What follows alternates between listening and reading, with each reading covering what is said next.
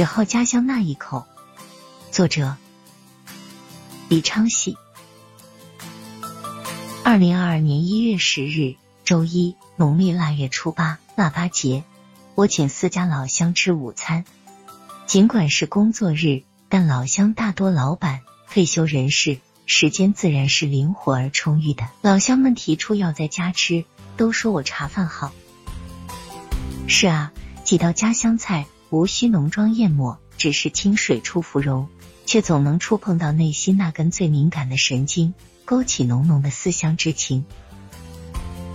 每年腊月初，年逾八旬的岳母总要赶在妻子生日之前，快递老家好多腊味过来，香肠、豆腐干、风干的山鸡，当然七妹也会快递魔芋、腊肉等土特产给她姐姐过生日。就像我的生日在农历三月。岳母叔丈总要快递明前茶给我过生日一样，还有我四嫂带过来的马桥纯包谷酒，炸胡椒一炕过，半成熟，便于保存。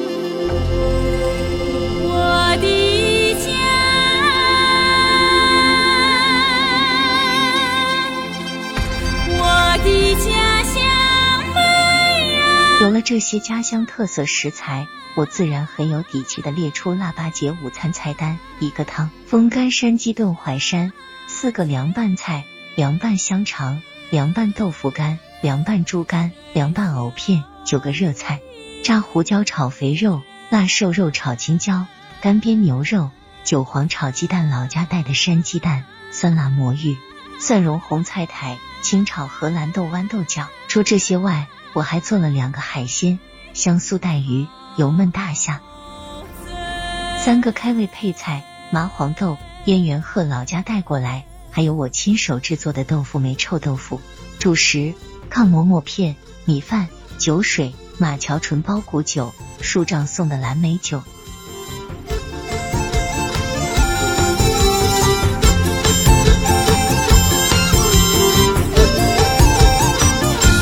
十二点半准时开饭，因在家，气氛越发热闹而温馨，那种氛围是酒店无法比拟的。我多次提出要老乡们先吃，边吃边上菜，以保持菜品的颜色和口感，但老乡们坚持必须一起吃，以至于先炒的菜有些凉了。好在这边冬天不太冷，当天的温度也是摄氏二十一度。白酒、蓝莓酒自愿选择，但依然坚持前三杯大家一起喝。我喝了蓝莓酒，又喝白酒，因不胜酒力，又是两样混着喝，自然是喝醉了。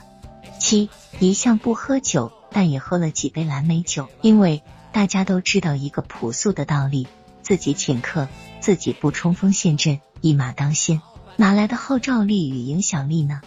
菜品主打记住乡愁。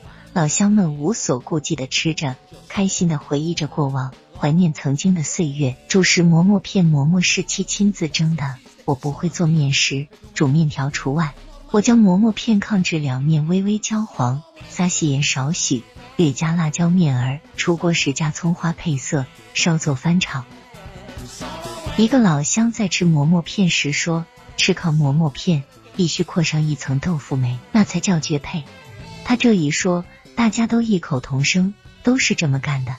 我一边劝大家多吃点儿菜，又担心瘪谷子占了仓。侄子阿聪也安排了晚餐，因为有盘炸胡椒炒肥肉，肥肉切成丁，不是肥肉片。好几个老乡又吃米饭拌炸胡椒。最后家乡的菜都吃完了，两个海鲜静静的待着，几乎无人碰。只是我尝了尝咸蛋，好撑啊，吃的太饱了。我想这不仅仅是安慰。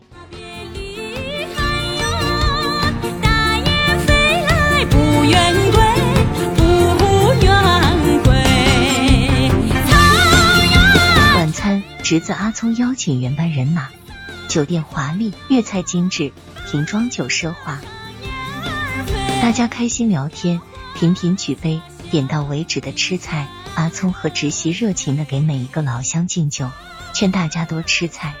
大家都说中午吃太撑，不饿。我说只愿别谷子占了仓。最后剩了好多菜，当然是点了很多菜。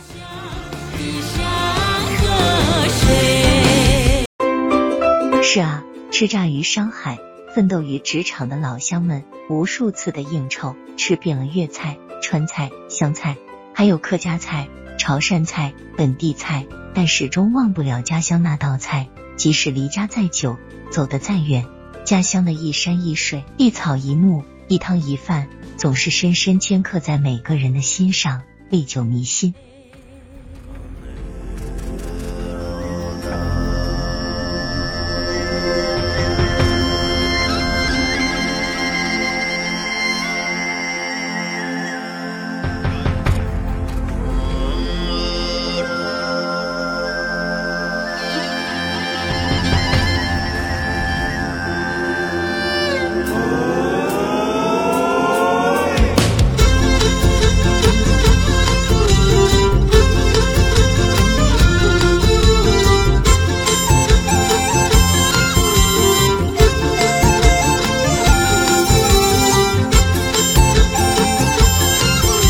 期就分享到这，欢迎在下方留言，祝您开心。